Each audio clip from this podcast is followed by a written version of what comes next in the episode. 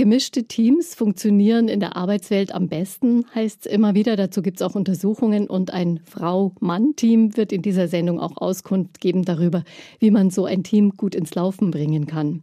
Das sind Ruth Thering, sie ist Unternehmensberaterin und Coach und Dr. Richard Schneebauer, Soziologe, Trainer und Autor von zwei Büchern, in denen es um Männer geht. Und jetzt haben die beiden gemeinsam ein Buch herausgebracht, eben darüber, wie Zusammenarbeit in gemischten Teams noch besser funktioniert.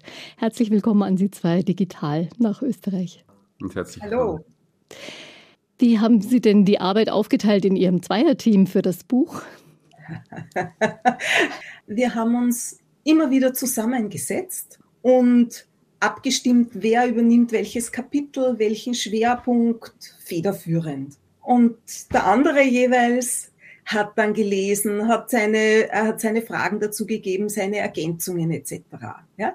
Aber Sie können davon ausgehen, so die, die Frauenkapitel, die habe ich geschrieben und die Männerkapitel Richard Schneebauer. Und jeweils der andere kritisch gegengelesen. Frauen sind definitiv selbstbewusster geworden, wissen, dass sie gut sein können. Geht es so weit, dass in einem Team der männliche Teil denkt, na ja, irgendwie können wir es schon besser und die Frauen denken auch, ah, wir Frauen, wir haben es drauf und dass da nicht offen damit umgegangen wird und dass es ja, eher glaub, schwieriger geworden ist durch diese Diskussion? Naja, ich denke mir, da hat sich schon sehr viel verändert die letzten Jahrzehnte und das ist natürlich die Frage auch von welcher Branche oder welchem Bereich wir hier sprechen. Ich habe vor kurzem eine Dokumentation gesehen, bis vor ein paar Jahren war im Tunnelbau oder im Bergbau nur die heilige Barbara als Statue mit in, und jetzt gibt's Diplom-Ingenieurinnen, die äh, den tunnelbauenden Männern, die quasi äh, führen und sagen, wo es lang geht. Und da gibt's natürlich bei einigen Männern ja noch einiges zu lernen, aber grundsätzlich hat sich da schon sehr viel verändert. Also hat sich auch bei den Männern schon durchgesprochen, dass Frauen auch gut führen können. An Sie, an Sie die Frage nochmal, Frau Thering das, woran es wirklich noch zu arbeiten gilt, ist einfach das ins Gespräch zu bringen. Und zwar nicht, wir sind besser oder ihr seid besser. Und da gilt es, Formen zu finden, wie das gut gelingen kann. Ich mag Ihnen sagen, wie ich das gerne mache, nämlich indem ich zum Beispiel in Trainings einmal wirklich eine Frauengruppe und einmal eine Männergruppe zu einem bestimmten Thema arbeiten lasse. Und dann kommen sie zusammen und dann schauen wir uns an, wie sind denn die vorgegangen? Was haben die gemacht? Mit welchen Fragestellungen sind sie hineingegangen und was sind die Ergebnisse? Und das sieht man sehr gut in diesen Präsentationen und in dem Reden darüber, was da gelaufen ist in den Teams, wo Unterschiede sind. Und so wird es erlebbar und nicht nur darüber zu reden, na ja, wir machen das besser oder ihr macht das besser oder ihr macht es einfach anders. Mhm. Das Ziel ist ja das, wirklich gemeinsam einen, ja, äh, das Wort, das mir einfällt, ist natürlich Mehrwert, mehr herauszubringen, Besseres herauszubringen, weil einfach unterschiedliche Kompetenzen da zusammenwirken. Und wenn ich, wenn wir da reden von Frauen und Männern, dann beruht es sehr stark auf dem, was wir aus Studien herausnehmen, aber auch ganz stark aufgrund unserer Erfahrungen. Und das, was ich immer sage, wir haben da in meinem Kopf ist eine 80-20-Regel. Ja? Das trifft oft die, die, diese speziellen Kompetenzen, das trifft nicht auf alle Frauen und trifft nicht auf alle Männer zu. Aber beobachtbar ist, ja, zu 80 Prozent stimmt's schon. Ja? Oder ähm, ich mag jetzt nicht sagen, stimmt's schon, aber finden sich die Frauen beziehungsweise die Männer da selber wieder? Das ist schon eine Menge, 80 Prozent. Ja. Genau. Wie ist das eigentlich belegt? Woher weiß man das, dass diese gemischten Teams besser sind? Naja, ich glaube, dass es grundsätzlich äh, eine klare Sache ist. Es ist alles sehr komplex und, und differenziert geworden. Und wenn, wenn verschiedene Kompetenzen zusammenwirken, das gilt ja nicht nur für Männer und Frauen, das würde ja auch gelten für Jung und Alt oder für unterschiedliche kulturelle Kompetenzen, für Stadt und Land. Also ich glaube, das liegt in Wahrheit, liegt es auf der Hand. Also, dass man sagt, wenn verschiedene Sichtweisen an einem Projekt, an einem Ziel arbeiten, dann kann, wenn sie gut zusammenarbeiten, das ist ja das Besondere dann, dann kann ja nur was Besseres rauskommen. Mhm. Ähm, und die, das Spannende die letzten Jahrzehnte ist halt wirklich so, ja, nachdem da die Rollenbilder und, und ähm, die Funktionen einfach so aufbrechen und sich so viel durchmischt, Gott sei Dank, äh, gilt es halt da in Wahrheit für beide Seiten etwas neu zu lernen. Sowohl für die Frauen, was einfach an Selbstbewusstsein, äh, Selbstwirksamkeit, an Strategie und so weiter anbelangt, als auch die Männer, wie sie, wie sie mit ihren anderen Qualitäten umgehen oder die gut zulassen können und auch wertschätzen können. Also noch vor 10, 20 Jahren war das viel weniger wert, jetzt so, ich sage jetzt einmal, zwischenmenschliche Komponenten in Unternehmen und so weiter. Aber mittlerweile wird doch allen klar, auch den männlichen Führungskräften, dass man in diesem Bereich etwas tun oder anbieten muss.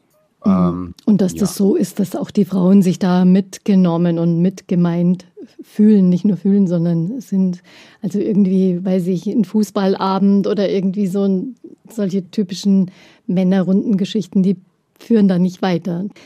Weil Sie bei den Fußballabenden sind, das war ja durchaus in der Vergangenheit auch üblich, in Unternehmen, wenn es um Teamgeist gegangen ist, immer wieder Fußball herzunehmen. Es ist halt auch ein Bild, das besser zu den Männern, für die Männer passt und weniger für die Frauen, wo sich die Frauen weniger mitgenommen fühlen. Also ist es jetzt, ja, schaut man sich einfach andere Teamsportarten an oder andere Teamsettings.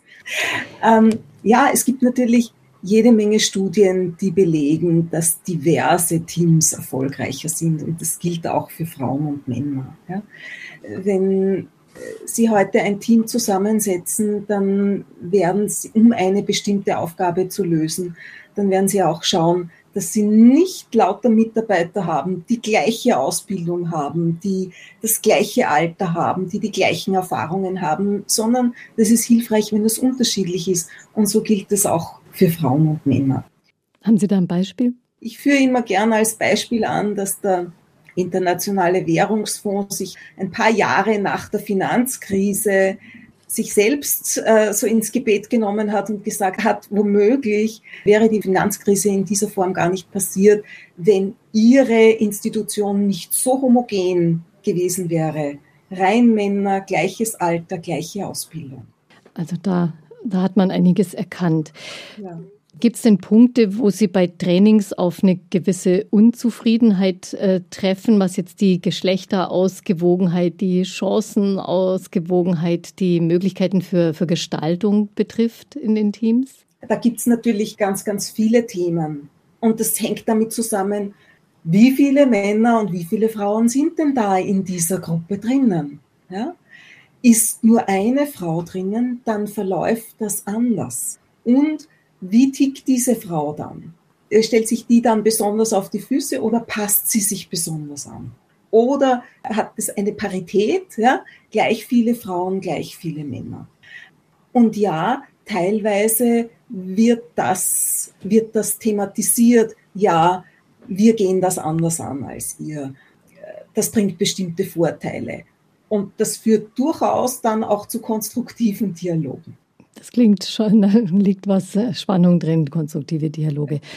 Äh, Herr Schneebauer, wie ist es bei den Männern? Kommt es vor, dass die sagen, na ja, wir sind jetzt fast nur Männer im Team schon seit 20 Jahren oder so, also eigentlich wollen wir da mal was ändern oder fällt es den Männern dann eher selten auf, dass, dass da vielleicht noch ganz andere Möglichkeiten da wären?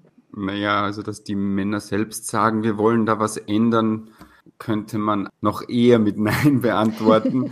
was ich schon, was mir auffällt, ist, also vor 10, 15 Jahren meine ersten Trainings in Unternehmen, gerade in so männerdominierten Unternehmen, da war, sage ich mal, unter der obersten Führungsriege, die vielleicht noch mit dem Thema allgemein, dass Frauen hier erstarken und in Führung kommen, äh, die damit vielleicht noch weniger Probleme Problem unter Anführungszeichen oder äh, hatten. In der zweiten Führungsriege das schon noch sehr spürbar. Also ich habe mit Förstern gearbeitet oder in, in, im, im Baubereich. Das hat sich schon verändert. Aber sagen wir mal so, alles, was, wenn sich was verändert und was Neues daherkommt, dann verunsichert es. Und Männer sind halt nicht die, die dann in der Regel sagen, das verunsichert uns, sondern sie zeigen es in einer anderen Form. Also nicht im Großen, aber im Detail, da hakt es dann durchaus. Was ist denn grundsätzlich wichtig? Also es gibt so Teile, wo es wichtig ist, glaube ich, dass die Frauen unter sich sind, sich stärken und darüber sprechen, dass auch die Männer unter sich sein können und diese Themen besprechen. Und dann, wo man quasi beide Geschlechter zusammenbringt und darüber dann in den Austausch, in den Dialog kommt. Ja? Aber das Wichtigste ist, oder das ist mein so großes Anliegen, dass es auch Bereiche gibt, wo Männer unter sich über sich ja, einfach sprechen können. Das geht mhm. bis zu einem gewissen Grad dann leichter unter Männern. Aber das hat natürlich, ist ein bisschen in Gefahr, falsch verstanden zu werden. Ne? Wenn man jetzt so, wir wollen ja nicht die allen alten Männerbündnisse schüren, sondern es geht um quasi um neue Männerverbundenheit. Mit anderen Themen. Mhm. Genau mit anderen Themen. Die Frauen tun das ja auch schon, schon lange und schon immer sozusagen in, naja, in die der Männer sicheren... eben auch, aber eher bisher noch strategischer oder sachbezogener oder seilschaftiger. So. Und, und jetzt beginnt halt, äh, dass immer mehr Unternehmen erkennen, dass es wichtig ist, so Frauenförderprogramme, spezielle Seminare für Frauen und Frauen in Führung und Mentoringprogramme. Und dass es aber auch im selben Zug etwas braucht, äh, das die Männer anspricht und wo es darum geht, wie kommen wir zu einem guten Miteinander von Männern und Frauen. Das darf nicht nur unter Anführungszeichen von den Frauen eingefordert werden, was natürlich gut ist, dass sie das einfordern, aber es braucht quasi auch den, den männlichen Part, der sich darum bemüht. Mhm. Stichwort einfordern, wenn Veränderungsbedarf auffällt, Mann oder Frau, zum Beispiel, was weiß ich, die spannenden Aufgaben kriegen immer die Männer und die undankbaren Jobs die Frauen, Joe Biden und Kamala Harris, da läuft es ja wohl gerade so, heißt es immer. Ähm, kann man da eine Veränderung aus dem Team anstoßen oder geht das eigentlich nur von oben? In welchen Fällen beobachte ich wirklich, dass die Männer die spannenden Aufgaben bekommen und die Frauen die weniger spannenden oder die undankbaren Aufgaben? Das ist, wenn es darum geht, sich zu melden für etwas, was eine Herausforderung ist, was auch Bühne braucht. Da merke ich, dass die Frauen zurückhaltender sind und die Männer eher schneller hier rufen ja, und sich vorne hinstellen. Und ich be beobachte eine teilweise eine Zurückhaltung von Frauen, wenn es darum geht, die sehr wohl da die, die, die Verantwortung übernehmen, in einer Aufgabe, aber dann nicht auf der Bühne stehen wollen, ja, und lieber in der zweiten Reihe. Und da merke ich schon eine Aufbruchsstimmung und eine Veränderung. Es gehen immer mehr Frauen in die erste Reihe. Und das führe ich schon zurück darauf, dass es mehr Vorbilder gibt und immer mehr auch einschlägige Trainings gibt zu diesen, zu diesen Themen. Entstehen daraus auch neue Konkurrenzsituationen, in denen es dann doch wieder heikel wird? Ein Beispiel, das wirklich sehr spannend ist, nämlich wenn Frauen Männer kritisieren, zum Beispiel in einer Runde kritisieren, dann gibt es sehr oft so eine Solidarität unter den Männern, ja, weil sie mit Kritik einfach ganz anders umgehen als Frauen.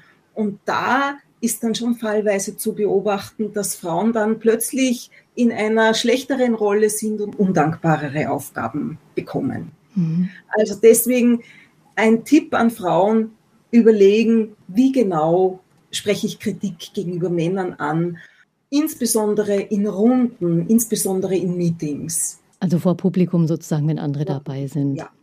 Und wie macht Frau es? Einer meiner Methoden ist, Fragen zu stellen und voll auf der Sachebene dabei zu bleiben. Und immer zu schauen, dass der andere, und da, da geht es natürlich nicht nur um Männer, dass der andere das Gesicht wahren kann. Also wirklich nicht konfrontativ, das ist jetzt schlecht gelaufen, was du da gemacht hast, sondern wie zufrieden bist du damit? Was, ist, was sind jetzt unsere nächsten Schritte dazu? Wo liegen denn noch solche Unterschiede in der Herangehensweise, in Verhaltensweisen, die sich auswirken, gerade in der Arbeitswelt? Der Umgang mit Problemen zum Beispiel. Wenn ein Problem auftritt, dann wollen Frauen das Problem verstehen, um es nachhaltig lösen zu können. Ja?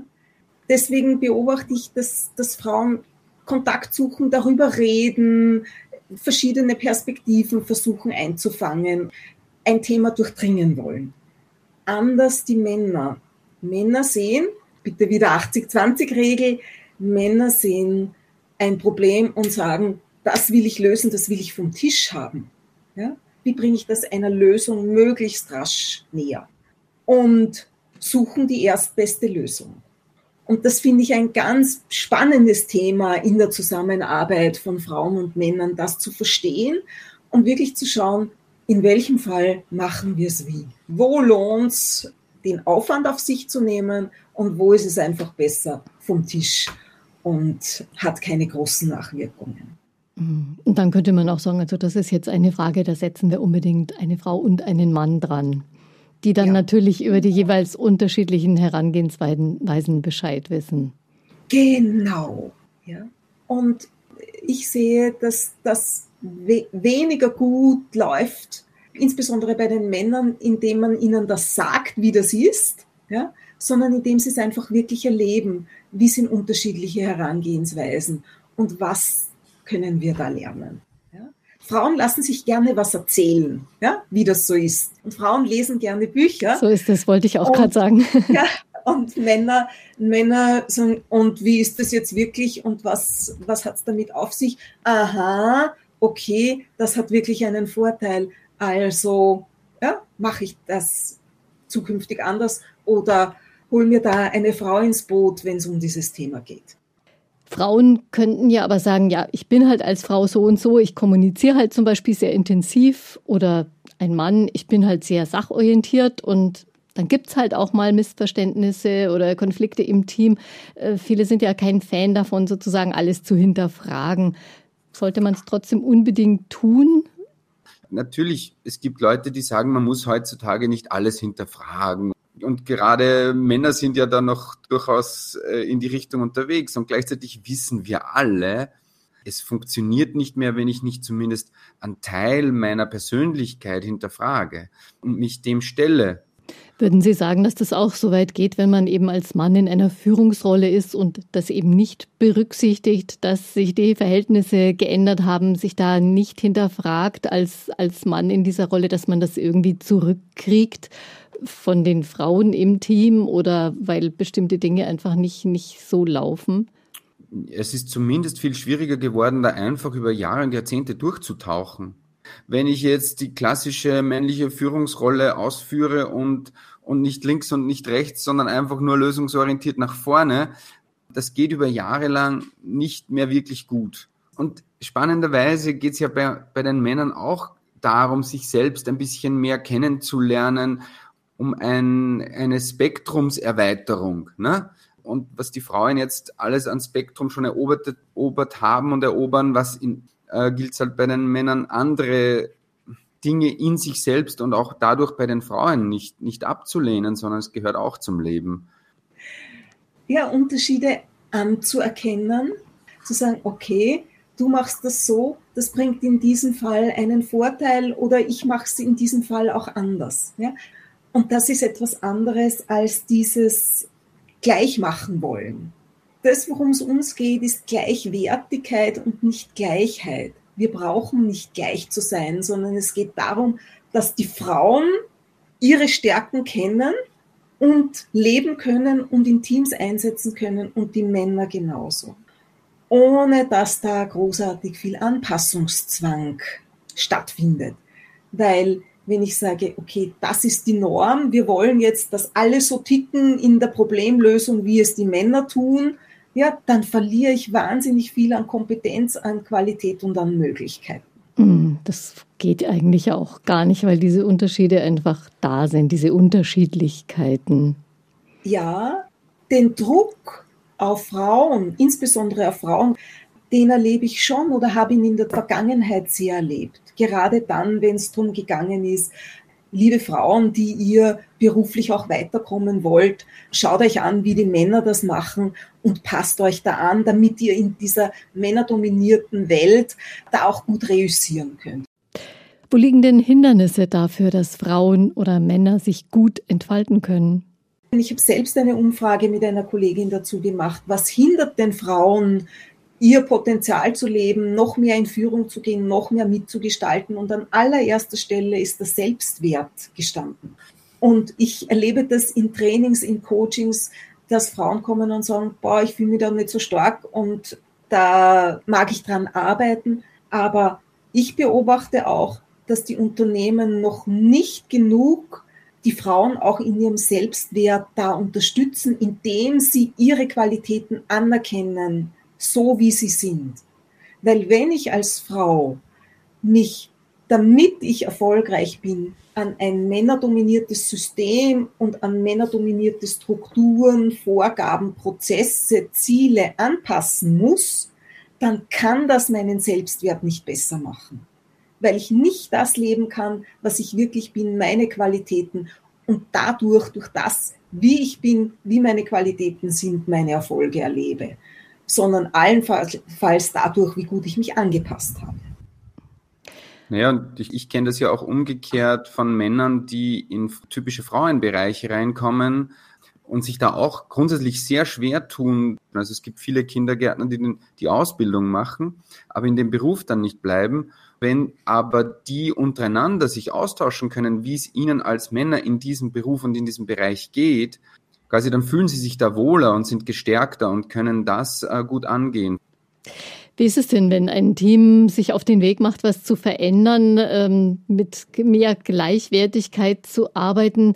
Wie lang braucht es Zeit, bis sich da etwas zeigt? Das kann sehr, sehr unterschiedlich sein. Ich würde da gerne zuerst einen Blick werfen auf den Unterbau im Unternehmen oder auf das Gesamtsystem. Wie lebt denn das Gesamtsystem Diversität und Gender Balance? Wie sind da die Ansichten? Wie ist das Empowerment von oben? Wenn hier auch an Strukturen gearbeitet wurde oder wird, wenn ein positiver Diskurs geführt wird, auch wenn man am Abend beisammen sitzt, dann bleibt er genauso positiv ja? und begrenzt sich nicht auf äh, Stereotype von vor 30 Jahren. Und das erlebe ich schon, dass das jetzt gelingt. Dann geht es schneller wenn ein einzelnes Team oder ein Teamleader ja, sagt, ich will das jetzt in meinem Team machen, dann kommt es darauf an, wie ist denn dein Team zusammengesetzt, wie divers ist das schon, wie offen sind die äh, und wie ist die Gesprächskultur in diesem Team. Und wie kann ich das begleiten, zum Beispiel durch ein aktuelles Projekt, wo ich in einem Projekt wirklich das Team äh, erarbeiten lasse, was ist unser gemeinsames Ziel, und wie teilen wir uns Verantwortlichkeiten auf? Wie machen wir das ganz bewusst? Also wirklich angeknüpft an das praktische Tun, nicht genau, irgendwie nur angeknüpft nicht, an das praktische Tun. Wird, wenn man so einen Prozess beginnt, gern mal unterstellt, dass nur die Frauen oder vor allem die Männer äh, was verändern müssten? Jeweils die andere Seite. Ja. also ich glaube, das ist der Klassiker in der Beziehung, in Teams, in also das ist generell der Klassiker nach dem Motto, wäre sie nur ganz anders, würde es mir besser gehen oder wäre er nur ganz anders, würde es mir besser gehen. Ja, ja also glaub, tatsächlich, da gibt es schon etliche Parallelen was es ja, nicht unbedingt einfacher eine, macht. Ja, und insofern geht es um die Selbsterforschung oder auch um den Blick in den Spiegel. Ich, ich, ich treffe auch auf viele Personalerinnen, die natürlich in die Richtung ein Bewusstsein haben und etwas verändern möchten und gleichzeitig doch einen sehr negativen, alte weiße Männerblick nach oben haben. Äh, ich sage mal, alles, was man da jetzt zusammenfassen könnte an Qualitäten dieser sogenannten alten weißen Männer, muss man ja trotzdem noch sehen, es sind auch Qualitäten. Ich kann ja nicht das jetzt plötzlich alles negativ darstellen und, und die sollten alle im Sesselkreis sitzen und über Gefühle sprechen. Ich meine, das ist einfach zu viel äh, des, des, des anderen. Aber wenn ich die natürlich ganz anders ansehe und die Qualitäten anerkenne und trotzdem versuche, da selbstbewusst etwas reinzubringen, dann wird das natürlich viel eher funktionieren. Dasselbe gilt natürlich umgekehrt für die Männer, äh, wenn man da mit Frauen umgeht, weil Warum tun sich die oft schwer, die Qualitäten der Frauen wertzuschätzen? Es ist doch so, weil sie sie in sich selbst als Männer einfach ablehnen. Wenn sie sich selber mit diesen Qualitäten schwerer tun oder sie als Qualitäten anerkennen. Also vielleicht zusammengefasst, solange man sich da gegenseitig ein Etikett aufklebt, alter weißer Mann oder Frau, die sich doch nicht traut oder was weiß ich, solange man sich solche kurz Zuschreibungen auf die Stirn klebt gegenseitig, kann nicht so viel in Gang kommen. Da muss man sich offen machen, sozusagen. Wenn man jetzt von der konkreten Zusammenarbeit, dann macht diese Haltung natürlich für ein gutes Miteinander genauso wenig Sinn, wie wenn Männer ihre alten Scherze über Frauen machen und sagen, ja, also das, da braucht es natürlich was anderes. Aber gesamtgesellschaftlich braucht es alle, alle möglichen Speerspitzen, um diese Themen äh, zu benennen mhm. und um Veränderung anzustoßen. Das Aber ist absolut okay. Aber das wird man wahrscheinlich doch trennen, diese gesamtgesellschaftliche Diskussion wird man nicht jeden Tag vielleicht im Team dann auch austragen, genau. wenn das Team auch was arbeiten soll. Zwischenbilanz brauchen Frauen die Männer und Männer die Frauen, um einen richtig guten Job zu machen? Das Schöne und die Zukunftsperspektive ist, dass sich Frauen und Männer ja auch gegenseitig entlasten. Ich nehme jetzt nur ein Beispiel, Unterschiede zwischen Frauen und Männern. Wenn es ums Gesamt, um den Gesamtunternehmenserfolg geht, dann schauen die Männer auf die Prozesse und die Strukturen und die Ziele. Und die Frauen schauen, dass es den Menschen in diesem System, in diesem Unternehmen gut geht. Und ich habe nicht nur einmal in einem Führungskräfte-Coaching, sondern ganz, ganz viele äh, Male in einem Führungskräfte-Coaching von Frauen gehört, das, worum es geht und das, wenn wir, damit wir erfolgreich sind, geht es darum, dass die Menschen gerne da arbeiten und dass es den Menschen gut geht und dass wir alles dafür tun. Und von Männern höre ich, wir müssen unsere Prozesse optimieren, unsere Strukturen neu aufstellen, damit wir da erfolgreich sein können. Und beides ist enorm wichtig. Also was gibt es denn Schöneres, als wenn Führungsmänner sich dadurch entlastet fühlen in einer wichtigen Aufgabe, dass eine Frau das übernimmt, die das gerne tut und die das im Fokus hat. Für mich gehört dazu, dass die beiden das auf Augenhöhe tun und nicht in einer Unterordnung. Also ich habe da auch ein ganz konkretes Beispiel, betreue seit vielen Jahren eine Baufirma und in dem Fall ist es auch noch ein Ehepaar, die Geschäftsführung. Und nochmal Achtung vorweg, wir wollen natürlich nicht die Rollenklischees bestätigen. Es gibt ja auch immer mehr Frauen, die natürlich auf Zahlen, Daten, Fakten. Da ist es auch so, dass der Mann, Ehemann als Geschäftsführer natürlich auf Prozesse, Zahlen, Daten, Fakten und die Frau aufs Menschliche. Und, und da gibt es natürlich dann immer wieder auch Diskussionen darüber, wo ich dabei sein darf. Und wenn ich im richtigen Moment beide anschaue und sage, merkt ihr, genau deswegen läuft es bei euch so gut. Und über die Jahre hat natürlich der Mann noch mehr schätzen gelernt, was äh, seine Frau als Geschäftsführerin da einbringt und, und ist viel offener geworden dafür, weil er merkt, was das bringt und dass das was bringt. Wo liegen denn die größten Baustellen oder die besten Möglichkeiten, um Zusammenarbeit zwischen Frauen und Männern besser hinzukriegen? Ich glaube in der Selbsterkenntnis der jeweils eigenen Seite. Und da haben die Frauen ja schon einiges vorgelegt, dass sie sich selber besser kennenlernen und, und, und mehr wissen, wo sind ihre Stärken, Schwächen, wie kann ich die gut zur Geltung bringen. Und behaupte, dass es da bei Männern durchaus noch einiges zu tun gibt an Erkennen der eigenen Stärken und Schwächen. Aber das, die eine These ist quasi wirklich so mehr bei sich selbst zu beginnen, damit es gut funktionieren kann. Ich mag noch eine Sicht ergänzen und das ist das Thema Unconscious Bias, unbewusste Voreingenommenheiten. Ja, das ist ein Thema, wo es wirklich darum gilt, jeder für sich, jede für sich, sich das anzuschauen. Wie, wie denke ich denn wirklich in meinem schnellen Denken, wenn es um Mann oder Frau geht? Und auf einer anderen Ebene, dass die Unternehmen das thematisieren.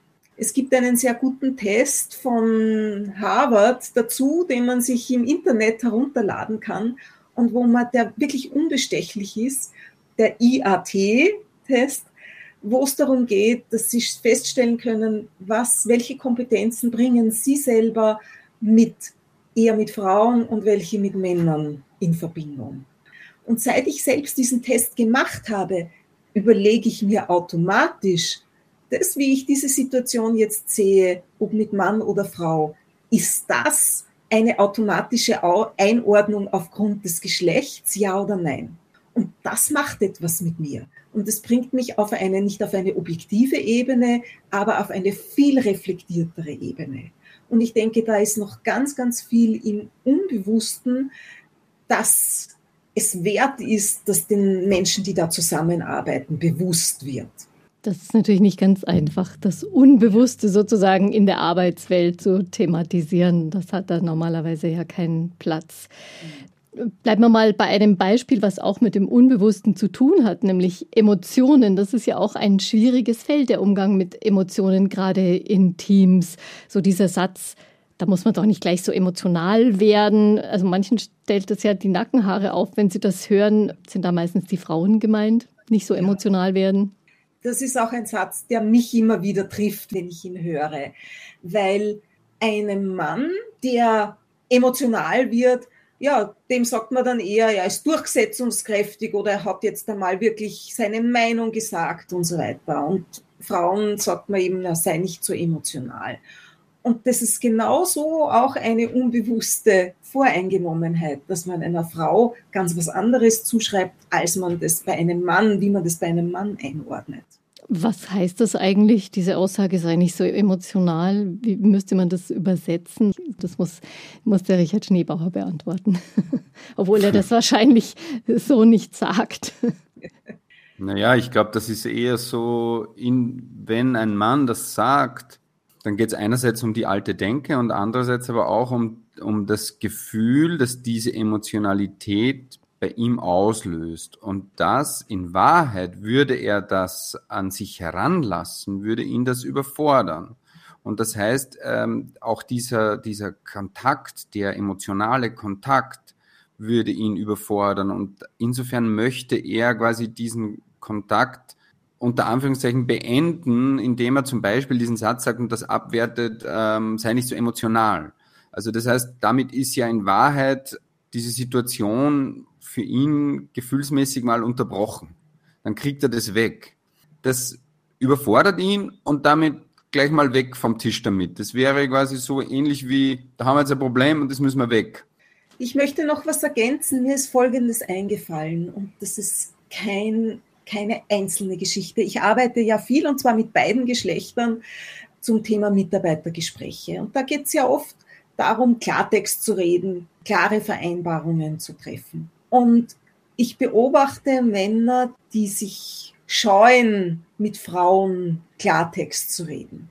Wenn ich nachfrage, worum es geht, dann ist es die Angst vor einer negativen Emotion einer Frau und diese negative Emotion heißt, sie beginnt zu weinen, weil sie sich kritisiert fühlt. Wenn ich die dann frage und sage, und wie würdest du das machen?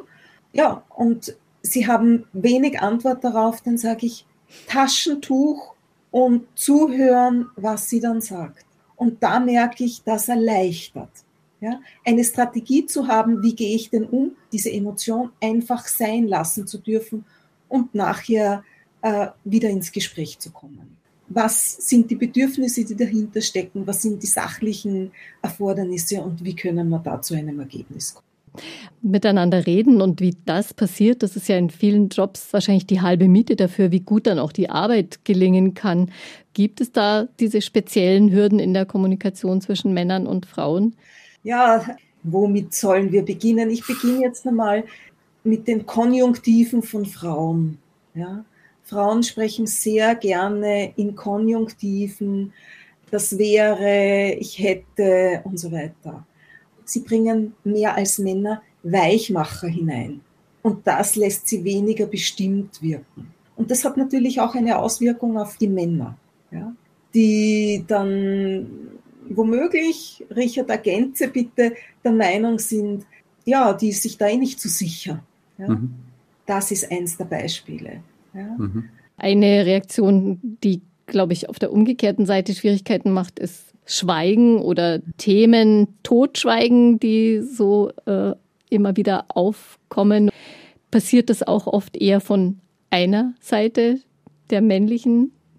Naja, tendenziell sind Männer da sicher, wenn es äh, um die Kommunikation zwischen Männern und Frauen geht, sicherlich diejenigen, die eher schweigen oder die eher sachorientiert im Kontakt oder in der Kommunikation miteinander umgehen. So wachsen wir auf, so erleben wir das ja alle auch. Und das ist ja spannend, vielleicht ist das Mansplaining die andere Seite. So, die eine Seite ist quasi so das Schweigen, das Aushalten und das andere wäre, wenn's, wenn dieser innere Druck in, in übertriebener Form halt rauskommt. Eines davon kann halt sein, dass man halt sachlich ja, ein bisschen zu lange und zu viel darüber erklären spricht, so ungefähr, weil irgendwie müssen ja die Gefühle oder was drinnen ist raus. Das kann man sich jetzt runter deklinieren in den Alltag der, der Beziehung. Ähm, oder ja. der Arbeitsbeziehung. Mhm. Also dieses Mansplaining, was Frauen manchmal wirklich ganz schön auf die Palme bringen kann, wenn man als Frau dann irgendwelche Dinge langwierig erklärt bekommt, wo Frau sich dann denkt, das weiß ich doch alles, warum erklärt er mir das jetzt? Hat sich eigentlich durch die verstärkte digitale Kommunikation im letzten Jahr etwas verändert? Gerade also, weil der Ablauf von Meetings sich ja auch doch deutlich verändert hat. Eine sachlichere Ebene, man fasst sich kürzer. Ja, im Zusammenhang mit den Online-Meetings war bei vielen die Diskussion, wie machen wir denn das, dass wir die Mitarbeiter, also von Seiten der Führungskräfte, dass wir die Mitarbeiter da gut abholen und gut begleiten können. Und da waren es natürlich insbesondere die Frauen, die weiblichen Führungskräfte, die von sich aus gesagt haben, ja, wir führen dann äh, in, in der Früh, wir trinken da gemeinsam Kaffee und wir bringen da diese, diese Teamgruppen zusammen, auch außerhalb unseres Arbeitens. Ja, und die das organisiert haben. Es kamen auch die Fragen von Männern, wie mache ich denn das, wenn wir jetzt nur mehr auf der Sachebene und online zusammenarbeiten und die ganzen emotionalen Dinge, das Abholen der Befindlichkeiten auf der Strecke bleibt. Ja? und da einfach äh, Möglichkeiten zu finden, auch online.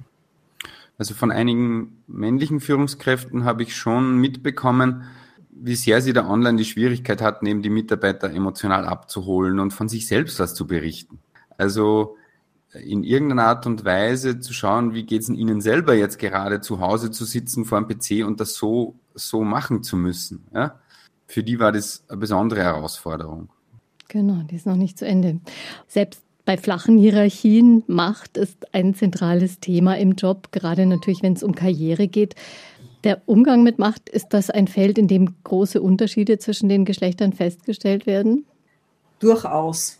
Männer sind es gewöhnt, die Macht anzunehmen und zu sehen, dass sie mächtig sind. Frauen begeben sich sehr oft ihrer Macht, indem sie gar nicht sehen, dass sie mächtig sind. Wenn ich in, in Frauengruppen frage zu den verschiedenen Quellen der Macht, es gibt ja verschiedene Quellen äh, der Macht, wie viel Macht habe ich denn da auf einer Skala von 1 bis 10 auf Basis der Informationen, des Wissens, das ich habe oder auf Basis der Verbindungen, der, der, der guten Kontakte, die ich habe, dann schätzen sich die Frauen selber regelmäßig sehr gering ein und erkennen erst, wenn man darüber redet, worauf sich ihre Macht gründet und was sie, welche Informationen sie haben, wo sie Zugang haben, welches Wissen sie haben, dann verschiebt sich das auf einer Skala oder es beginnt sich auf, einer, auf der Skala nach oben zu verschieben. Also Frauen haben den Blick in Richtung Macht gar nicht so sehr. Männer gehen das Thema, ja, das ist für sie selbstverständlich, die wollen das weil sie, ich wollte jetzt sagen, weil sie gestalten wollen. Frauen wollen genauso gestalten, aber sie, sie sagen auch, okay, ich will das auch durchsetzen, auch gegen Widerstand. Weil Macht ist ja, dass ich meine Bedürfnisse, das, was ich möchte, auch durchsetze, auch angehe, wenn ich mal auf Widerstand treffe. Und das ist auch etwas, was Frauen eher nicht wollen. Mhm. Und dadurch äh, haben sie auch weniger Erfahrung damit. Und dass sich das gut löst und man sich auch nach einem Konflikt wieder gut verstehen kann. Ja, und wir Männer wachsen halt damit auf, dass es ganz normal ist, dass die Männer in diesen Positionen sind. Und wir sind, werden und wurden halt auch von den Frauen unter Anführungszeichen dafür belohnt im Sinne von ausgewählt. Ne? Also so die Bilder der mächtigen Männer mit den hübschen jungen Frauen, die gibt's bis heute. Das heißt, welche, welche Männer sind für viele Frauen attraktiv und gleichzeitig wächst man eben damit auf, dass ganz normal ist, dass alle Volksschullehrerinnen da sind, der Direktor ein Mann ist. Also das ist das Spannende ist wirklich, was sich die, die letzten Jahre da tut und wie, wie sehr das trotzdem bei, bei uns allen ankommt und gerade auch bei den Jungen ankommt, wie viel mehr Selbstbewusstsein bei vielen Mädchen schon da ist.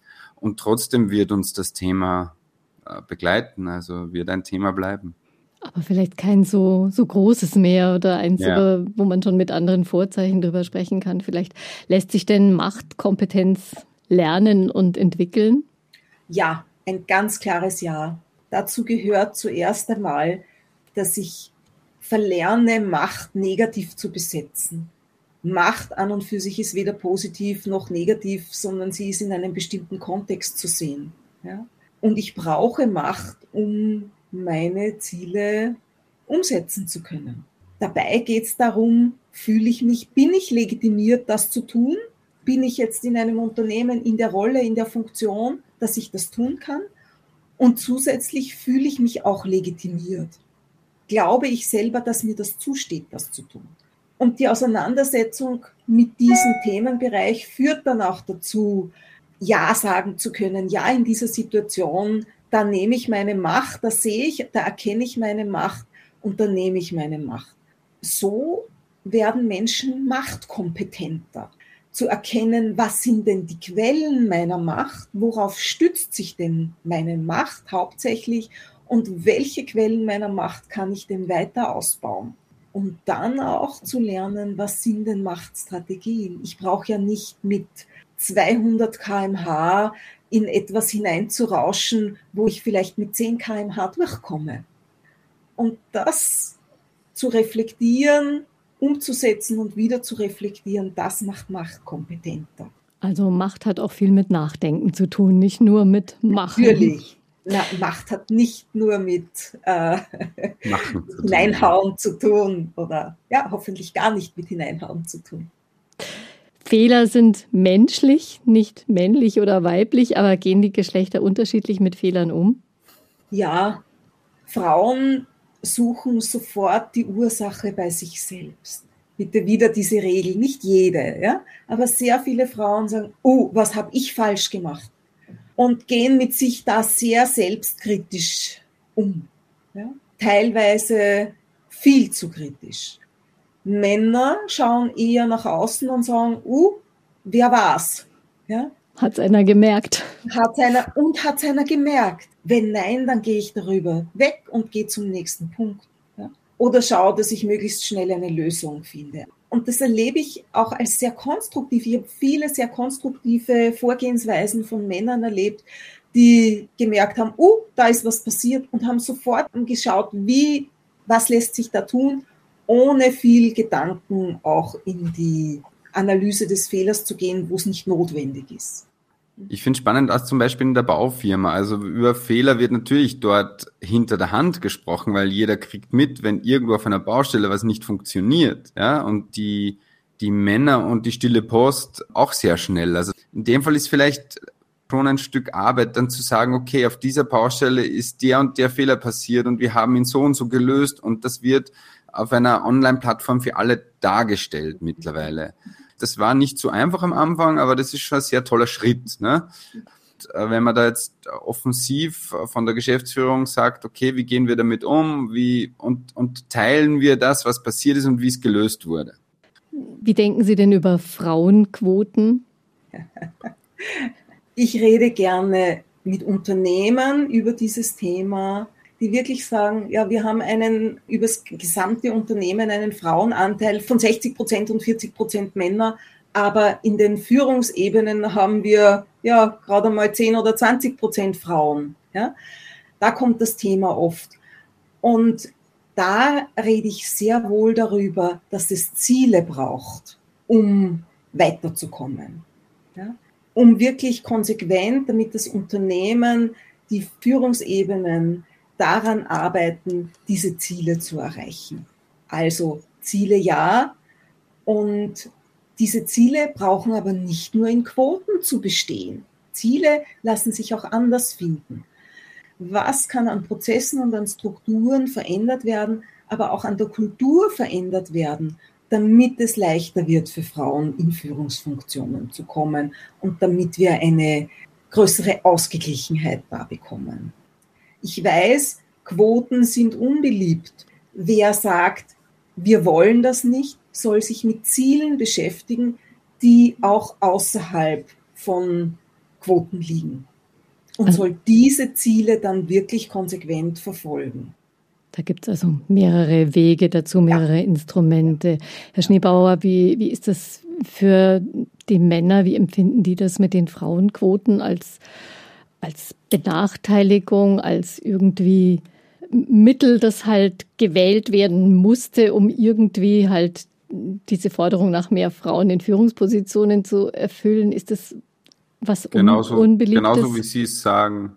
Also es gibt schon einzelne Gespräche, wo quasi unter Männern gesprochen wird, dann ist man, sind plötzlich die Männer die Benachteiligten, weil man im Bewerbungsgespräch nicht sowieso quasi der Quotenmann, der nur da sitzt. Ähm, und das sind Männer halt nicht so gewohnt. Also ich denke mal, Frauen sagen, ja super, so ist es uns immer gegangen. Männer dürfen, müssen das gerade neu lernen. Ja.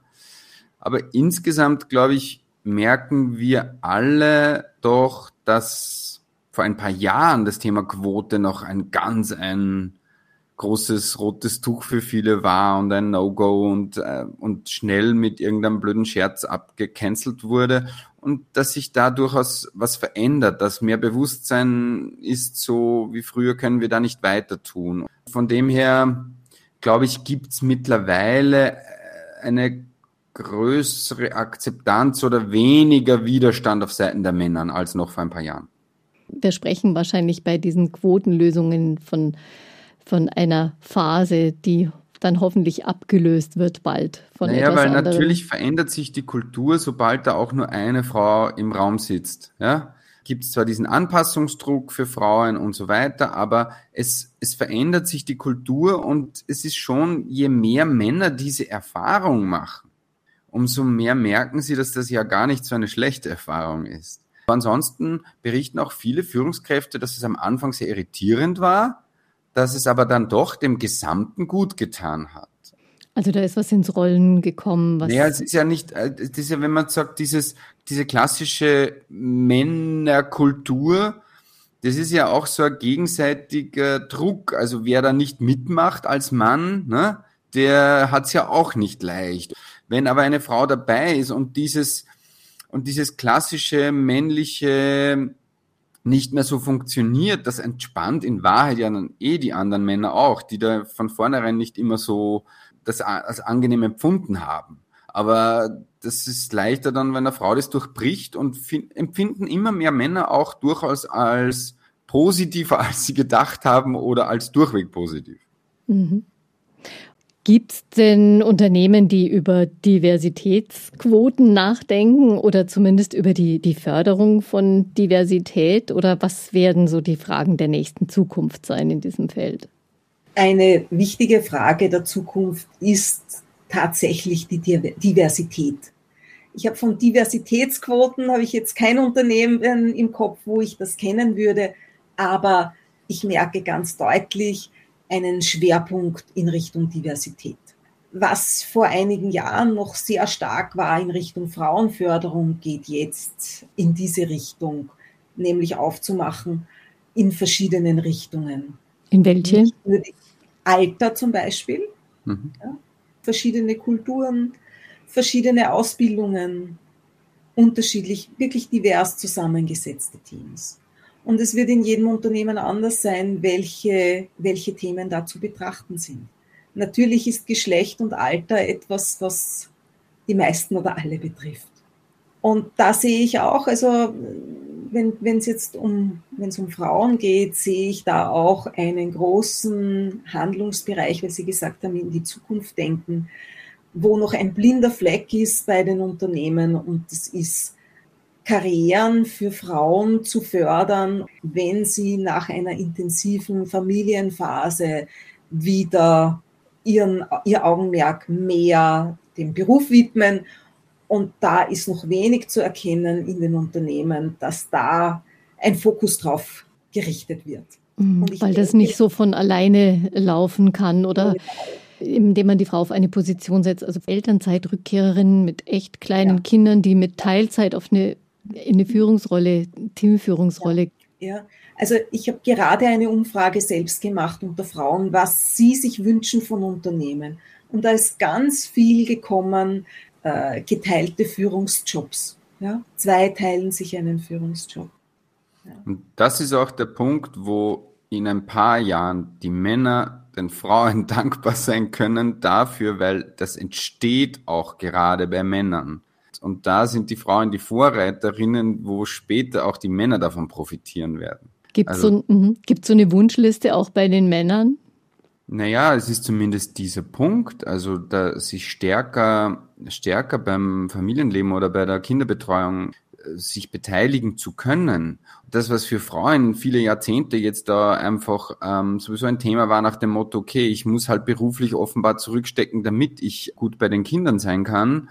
Ähm, und jetzt sie aber trotzdem darum kämpfen, wieder in bestimmte Positionen zu kommen, trotz Kind das entsteht gerade ja auch bei den Männern, dass sie, die haben noch sehr viel Angst und viele Unternehmen bestätigen das leider ja noch, dass wenn sie denn Zeit für die Kinder wollen, egal ob jetzt in Teilzeit oder, oder für ein paar Monate, dass sie dann um eine bestimmte Karriere fallen. Aber es kommen immer mehr, die zeigen, nein, es geht, es werden die Unternehmen offener, es geht. Gerade die jungen Männer, da gibt's halt viele, die sagen, ich, ich will irgendwie beides. Ne? Also ich will irgendwie ein gutes Leben und ich will Führungskraft sein. Und, und das wird wieder die Kultur verändern.